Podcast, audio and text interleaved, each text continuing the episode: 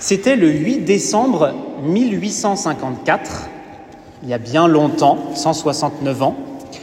En, 1800, en 1854, c'était le 8 décembre et c'était la fête où le bienheureux pape Pie IX a déclaré solennellement la fête que nous fêtons aujourd'hui, l'Immaculée Conception. Il a déclaré que on ne pouvait pas être catholique si on ne croyait pas à l'Immaculée Conception de Marie, c'est-à-dire au fait que Marie dès le moment où elle a été conçue dans le ventre de sa maman, eh bien, elle était préservée du péché. Alors nous, mes chers enfants, c'est le baptême qui nous a enlevé le péché, c'est le baptême qui nous a rendus immaculés. Donc on a été immaculés le jour de notre baptême, on est devenu une âme toute pure, toute belle. Eh bien Marie, elle n'avait pas besoin d'attendre le baptême. Dès le moment où elle a été conçue, eh bien elle a été préservée du péché. Et ce 8 décembre 1854, il y avait beaucoup d'évêques autour du pape. Et beaucoup, beaucoup d'évêques, ils étaient très, très joyeux. Mais il y en avait un qui était plus joyeux que tout le monde. Il fallait qu'il dise à tout le monde que dans son diocèse, toutes les cloches de sa ville avaient sonné pour célébrer la fête de l'Immaculée Conception. Il fallait qu'il raconte à tout le monde combien il était joyeux de voir que Marie était honorée par la Sainte Église. Il fallait qu'il raconte à tout le monde combien il était joyeux, combien son cœur débordait de joie. Alors que d'habitude, cet évêque, il avait pas mal de difficultés dans son diocèse, c'était compliqué, c'était pas évident.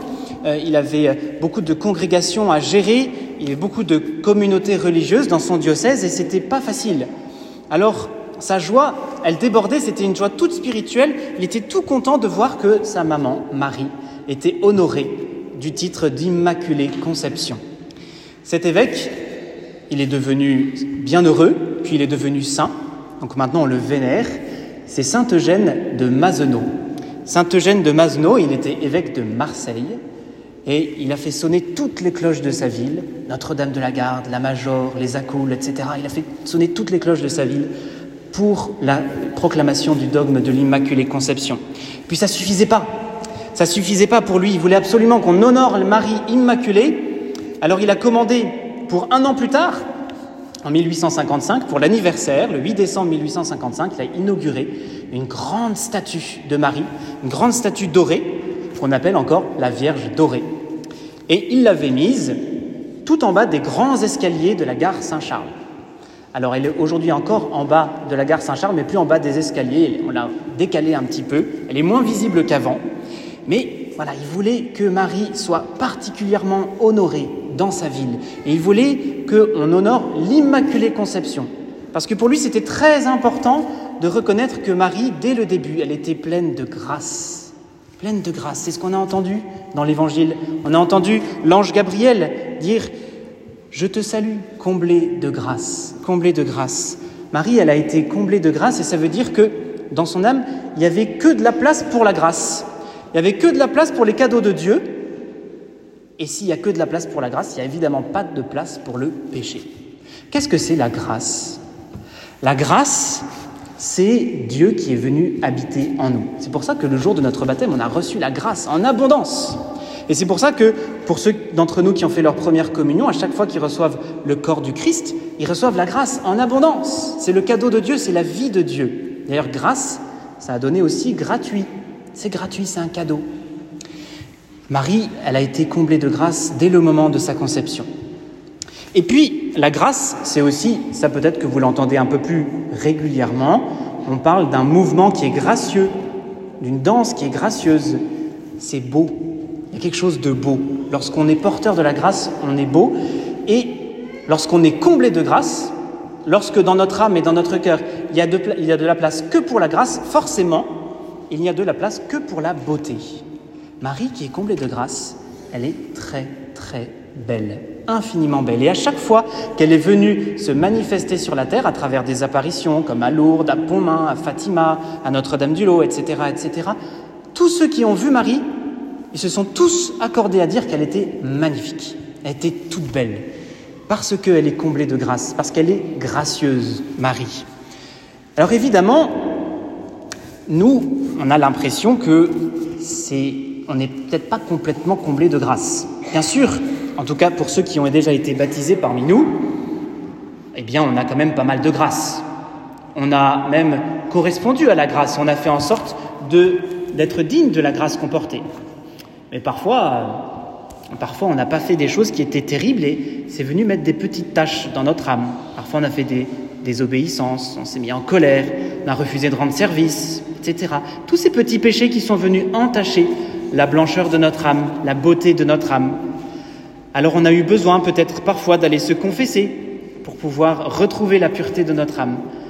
Et heureusement qu'on a au moins une personne sur cette terre, c'est la Vierge Marie, qui a eu une âme toute pure, toute belle, tous les jours de sa vie. Mais c'est pas pour nous dire attention mes enfants, euh, moi j'ai une âme toute belle et vous vous regardez, vous avez une âme qui est pas belle. Non non non. C'est pour nous dire que ben, c'est possible. C'est possible de conserver son âme toute belle. C'est possible de devenir beau quand on a une maman pareille, quand on a une maman qui s'appelle la Vierge Marie. C'est possible de lui ressembler à cette maman. C'est possible de faire comme elle. Alors bien sûr, on n'aura peut-être pas la même pureté d'âme, mais on est appelé à s'approcher toujours plus d'elle pour pouvoir toujours plus lui ressembler. Et c'est pour ça qu'on fête cette fête de l'Immaculée Conception, et c'est pour ça que même un grand évêque comme Saint Eugène de Masneau, eh bien, il n'oubliait pas qu'il était l'enfant de Marie. Il n'oubliait pas que Marie était sa mère et qu'il devait lui ressembler le plus pour pouvoir être de plus en plus saint, et oui, de plus en plus beau. Notre beauté à nous, c'est pas la beauté extérieure, c'est pas la beauté physique. Notre beauté à nous, c'est la beauté de notre âme, et ça, nous avons un modèle pour la beauté de notre âme, c'est la Vierge Marie. Nous avons un modèle pour la beauté de notre âme, c'est l'Immaculée Conception que nous fêtons aujourd'hui. Saint Eugène de Masneau, au fond, il avait tout compris. Il avait compris que ce qui allait faire sa joie, ce qui allait faire la beauté de son âme et ce qui allait même faire la beauté de son diocèse, ça venait pas de lui, mais ça venait de la grâce, de la grâce dont Marie a été comblée et de la grâce dont nous pouvons nous aussi être comblés. C'est la même grâce, c'est la même vie de Dieu qui habite le cœur de Marie et c'est la même grâce, c'est la même vie de Dieu qui peut venir habiter notre cœur.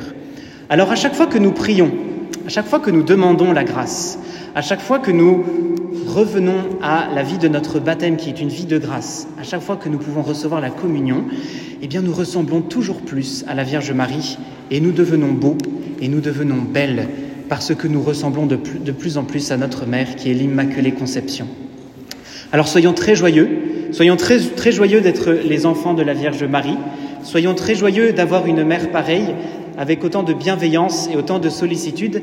Et à chaque fois que nous avons l'impression que notre âme est pas si pure, pas si belle, parce que nous avons fait tel ou tel péché, eh bien, allons nous réfugier dans la prière, allons nous réfugier dans les bras de Marie et demandons-lui, Marie, eh bien, tu as été disponible, tu as, tu as reçu la grâce et tu en as fait finalement tout ce qui est de plus beau à voir pour une vie humaine. Eh bien, moi aussi, je veux te ressembler, je veux recevoir la grâce comme tu l'as reçue pour être aussi beau que toi, pour vivre de ta beauté et pour vivre de ta joie. Amen.